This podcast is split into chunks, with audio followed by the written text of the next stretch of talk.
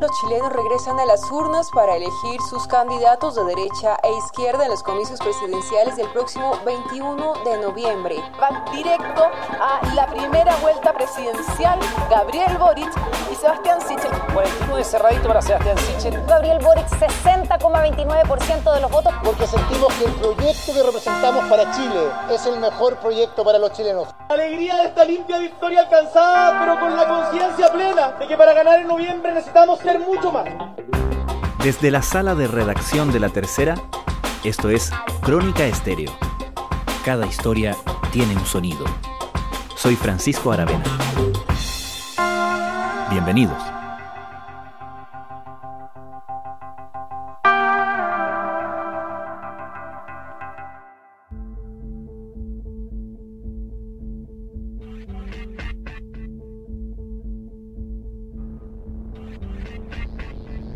Es sorpresa, pero vale consignarlo. Las encuestas no lo anticiparon. Pero las novedades de ayer no solo estuvieron en los triunfadores de las primarias del bloque Apruebo Dignidad y de Chile Vamos, sino también en la contundencia de las victorias de ambos candidatos y en la gran participación que con más del 21% alcanzó números superiores a los procesos anteriores, a pesar de la pandemia, las vacaciones de invierno y el fin de semana largo. En la izquierda, el diputado Gabriel Boric se impuso con más del 60% de los votos por sobre el 39% y fracción obtenido por el comunista Daniel Jadwe. En la derecha, el independiente Sebastián Sichel dominó con casi el 50% de los votos, dejando al favorito, Joaquín Lavín, con un poco más del 31%. Y si bien se confirmó la proyección que adelantaba un caudal de electores mayor en la primaria de la izquierda, donde votaron cerca de 400.000 personas más que en el oficialismo, en Chile Vamos se vieron sorpresivamente revitalizados por una participación muy superior a la esperada. Los resultados reconfiguran no solo la correlación de fuerzas en ambos bloques políticos de cara a la elección del 21 de noviembre, sino que además le dejan una tarea desafiante a las candidaturas de la socialista Paula Narváez, el radical Carlos Maldonado y la todavía virtual postulación de la demócrata cristiana Yasna Proboste. Con el plazo legal de la inscripción de las candidaturas del 23 de agosto encima, el bloque de la unidad constituyente deberá definir el mecanismo de elección de su candidata o candidato en un nuevo mapa. ¿Cuáles son las principales lecciones del resultado de las primarias de ayer? La principal lectura que podemos hacer es que aquí hay un golpe a la cátedra y se abre un escenario incierto respecto de las hegemonías en los distintos sectores políticos, tanto para la derecha, para la izquierda. Gloria Faúndes es editora general de La Tercera. ¿Qué quiere decir esto? Que no ganaron los favoritos, que ganó aquel candidato que venía más bien al alza o alguno que comenzó a amenazar a último minuto y se terminaron imponiendo y por amplio margen.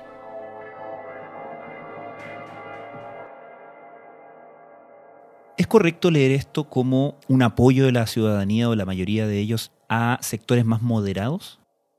A mí me da la impresión que es una lectura correcta si tomamos en cuenta que todavía falta dilucidar si parte de la votación de Gabriel Boric tiene que ver con este voto cruzado de alguna gente de la derecha que habría concurrido a la primaria neutralizar al candidato comunista. Y si uno lo ve lineal, a veces la política no es 100% lineal, pero si uno lo ve así, efectivamente quedaron fuera los favoritos, que además de ser favoritos, tenían la característica de, uno, representar a la UDI, que era lo no, y el otro, representar al PC que sí están los extremos del espectro político. Que son extremos y también son partidos de bastante tradición, ¿no? ¿Es correcto también leer esto como una especie de nuevo orden de apoyo a no partidos o a nuevos órdenes de partidos?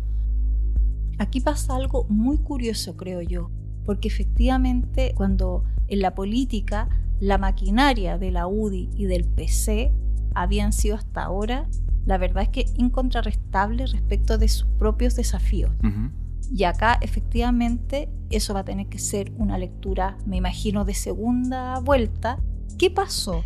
en la máquina de esos partidos, si no votaron o surgió un voto independiente que no había votado nunca quizás y que tuvo la virtud de desordenar lo que estaba ordenado. ¿Y en ese sentido se le puede atribuir un rol importante a la campaña propiamente tal? Todos estos análisis de ahora, porque lo estamos haciendo a horas de que se sucediera la elección, son tempranos, como te digo, pero sin embargo yo creo que aquí, a diferencia, como se decía, de otras campañas, sí impactaron, creo yo, dos factores que antes no movían tanto la aguja. Uno fue la franja electoral y el otro fueron particularmente los debates. Tenemos que decirle, no van a estar solas, los vamos a acompañar para salir adelante en este momento que es difícil. No pareció mi vocación social cuando entré en la política, sino cuando estuve viendo cómo ayudar a las personas. Yo creo que ahí aquellos que no eran tan conocidos, que eran Gabriel Boric y Sebastián Sichel, tuvieron la oportunidad de darse a conocer. Y al parecer, a la luz de los resultados, se mostraron y eso agradó.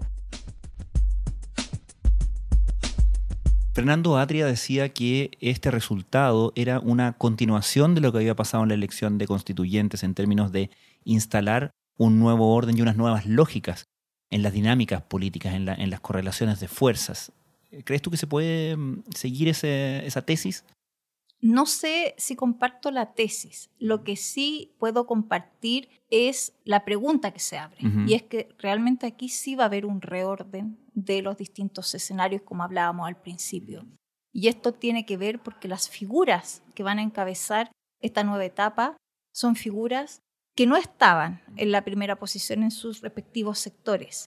Y uno debiera asumir que si van a liderar un proyecto, debieran generarse cambios, y eso se puede sumar además las propias reacciones que tengan aquellos que perdieron. Es decir, ¿qué va a pasar en la UDI, en Renovación Nacional?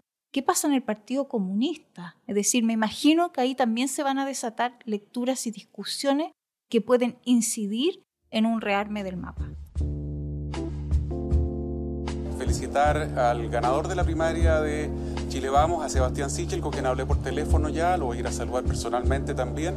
Quiero felicitar a Sebastián, a su equipo, por la gran campaña que han hecho. Y ahora voy al comando Sebastián Sichel a felicitarlo.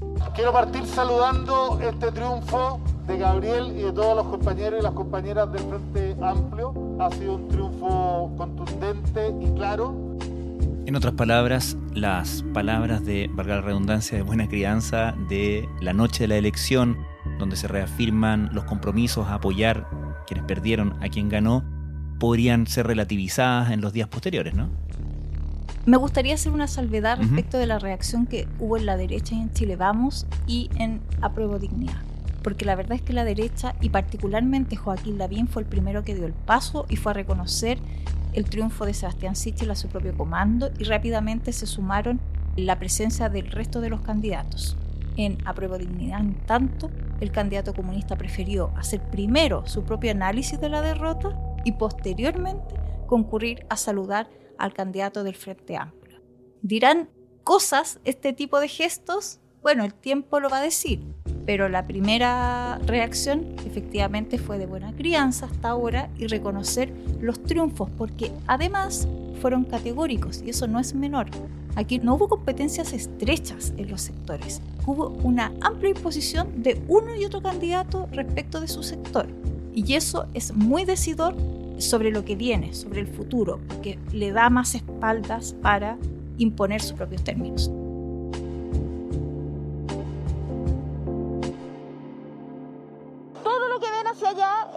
Fila gigante, pero lo impresionante es que la fila sigue para el otro lado de la cuadra. Otra sorpresa fue la participación en estas eh, primarias, porque se consideraba también, por un lado, la baja participación en la segunda vuelta de las elecciones de gobernador, se consideraba el hecho de que eh, están las vacaciones de invierno escolares, de que era un fin de semana largo, etc. Sin embargo, las expectativas de baja participación fueron ampliamente superadas y se llegó a los niveles a niveles similares de participación, incluso superiores a la última primaria, ¿correcto? súmale el factor pandemia, que no es menor, claro. respecto de lo que pasa en la participación. Efectivamente, no hay nadie que hacía un análisis o muy pocos hacían un análisis respecto de que aquí se iba a superar el 20% del electorado. Los más optimistas te hablaban de un 10% del electorado participando. Se prevé que la participación toque mínimos históricos debido a la fatiga electoral, la pandemia y el festivo del viernes, y también porque las primarias no suelen atraer a tantos votantes como otros comicios. Dado todos estos factores que tú señalabas, fin de semana largo, vacaciones de invierno, pandemia, y además de que un sector se supone importante del electorado se veía sin participar en las primarias, como eran la centroizquierda o la exconcertación. Bueno, al parecer todo eso no dijo mucho y la verdad es que estas primarias han superado ampliamente las expectativas de participación y tiene distintas lecturas esto, porque además también en la previa se suponía que Apruebo Dignidad iba a ser una primaria muchísimo más contundente que la de Chile Vamos y la verdad es que si bien votó más gente en esa primaria, falta dilucidar si ahí hay un voto cruzado de derecha también que votó más bien anti-Jadwe que en favor de Boric y que eso presume que se podrá perder en los meses siguientes y una derecha que estaba virtualmente muerta electoralmente y que yo creo que ahora al menos tiene aire y revive con una posibilidad renovada de sus posibilidades de aquí a noviembre. Eso te iba a preguntar, ¿cuán revitalizador para Chile Vamos, para la centro derecha, es el triunfo de este outsider, esta sorpresa, este individuo sin partido y con pasado en otros partidos, por cierto, en otros sectores, que es Sebastián Sichel? El fenómeno Sichel va a ser bien interesante, creo yo, porque no solo te reordena a la derecha, que por primera vez va a tener a un no militante de la UDI y RN como su abanderado cuestión que ya no es menor. También va a suponer un desafío a la centroizquierda, porque es un exdemócrata cristiano que hizo el tránsito hacia la derecha. Entré a la democracia cristiana orgullosamente, por la vocación social de muchos líderes que vi ahí. Y me fui cuando creí que había perdido el norte y se fue a la izquierda de donde yo estaba. Y sigo siendo de centro. Y ahí también podría tener una ventaja. De hecho, Sichel era una muy mala noticia para Jasna Proboste, que está a puertas, se señala, de lanzar su candidatura. El escenario en rigor que se produjo en las últimas horas, Gabriel Boric, Sebastián Sichel, es el peor escenario que pueden enfrentar Paula Narváez y Yasna Proboste. Ambos, por ser también elementos más moderados dentro de sus respectivos bloques, tienden a estrechar el espacio de el centro por el lado de Sichel y la izquierda por el lado de Boric. Y eventualmente uno podría pensar en la lógica que se potencian los extremos de aquellos que no participaron, que son José Antonio Caz, que puede acusar de no ser verdaderamente de derecha Sebastián Sichel, y queda en una orfandad la extrema izquierda o la izquierda más radical, lo que se presume que pudiera generarse una alternativa ahí que llene ese vacío proveniente precisamente de lo que aglutinó lo que se llamó la lista del pueblo. Esperamos con mucha paciencia y mucha tranquilidad esa decisión. El único plazo que nos interesa es el plazo que tienen las familias para poder tener mejores condiciones para enfrentar esta pandemia. Bueno, anticipaste el gran tema que queda colgando ahí, que es qué va a pasar en unidad constituyente, ¿no? ¿Qué va a pasar entre Paula Narváez, que ya tiene lanzada su candidatura, que de hecho para hoy día lunes tiene programado un acto al mediodía, y Jasna Proboste, que todo el mundo asumía que estaba tomando palco, esperando su momento, que hasta ahora todo le parecía salir perfecto, y sin embargo ahora se ve en una situación donde eh, tiene que recalcular, por así decirlo, ¿no? Sí, yo creo que este es el primer tropiezo real de la candidatura, candidatura virtual, digámosla así, de Jasna Proboste, hasta el viernes se señalaba que en un escenario en el que resultara electo Daniel Jadwe, ella sí o sí lanzaría su candidatura. En las últimas horas se han dado señales de que esto se está relativizando y está la duda de cuándo ella va a lanzar su candidatura, porque efectivamente ahora su opción queda más exigida que en el escenario que hubiese sido el ideal para ella, que era Lavin Jadwe. Sin embargo, ¿se da por hecho de que sí va a lanzar su candidatura de todas maneras? ¿Por lo que tú has reportado? Nosotros se me hace que Yana Proboste entró como una suerte de camino sin retorno, básicamente por un tema de tiempos. Es decir, sería muy irresponsable dejar a su partido a esta altura sin una carta presidencial. Ella siempre puede decir y tiene razón que nunca se ha pronunciado en favor de una candidatura, pero también es cierto que ha dejado hacer. Y por lo tanto, yo creo que cada vez ella está más contra la pared y no se me hace que tenga demasiado espacio para decir que no. Quizás ahora su sí es menos convencido, pero se me hace que está entrando o que ya entró en una espiral sin salida. ¿Se ve más probable en ese sentido un escenario de primarias convencionales entre el bloque PSPPD y la democracia cristiana como una manera de recuperar algo de atención, de momento, si se quiere, incluso de tensión en esa parte del electorado? Los dirigentes de la unidad constituyente están con calculadora, porque si ya era débil el escenario de armar una primaria convencional, con los niveles de participación que hubo, tener una primaria de poca participación te puede terminar restando más que sumando. Así que yo creo que como se produjo en la primaria un escenario de verdad sorpresivo en términos generales, yo creo que todo va a estar en reevaluación en los próximos días y entre ellos el mecanismo de resolución de una candidatura única en la centroizquierda, que es el único sector que les falta pronunciarse. La falange se lo toma con calma y de momento la primaria no los convence. Nos parece imprescindible que esta candidatura unitaria se resuelva a través de un procedimiento de primarias convencionales. Tendemos a leer finalmente, Gloria, estos mapas políticos, ¿no? Cuando vemos hay espacio para tal candidatura, queda mejor tal candidatura. En fin, cuando uno ve, observa las piezas de ajedrez, uno tiende como a pensar la historia política del país, ¿no? Y, e inevitablemente empieza a pensar en derecha e izquierda, obviamente, pero también en los tres tercios y en fin, como todas las relaciones de poder y los órdenes que se han dado en la historia política de nuestro país. Sin embargo, en las últimas elecciones nos hemos llevado sorpresa tras sorpresa y uno se pregunta si no deberemos también nosotros como observadores, ¿cierto? También poner en duda nuestros propios paradigmas a la hora de leer la realidad política.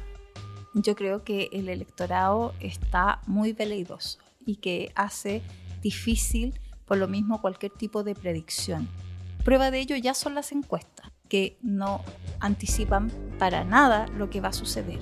Y efectivamente quizá el problema es no el electorado, sino de quienes lo analizamos y que no hemos logrado captar cuáles son las pulsiones que lo mueven en tal o cual sentido. Así que tarea para nosotros.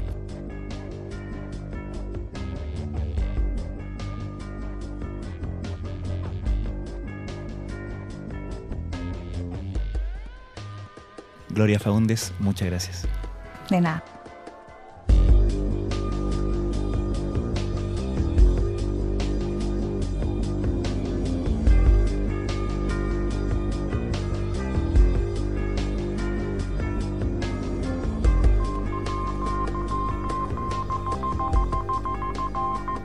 Crónica Estéreo es un podcast de la tercera. La producción es de Rodrigo Álvarez y la edición de quien les habla, Francisco Aravena. La postproducción de audio es de Michel Poblete. Nuestro tema principal es Hawaiian Silky de Sola Rosa, gentileza de Way Up Records. Nos encontramos pronto en una nueva edición de Crónica Estéreo.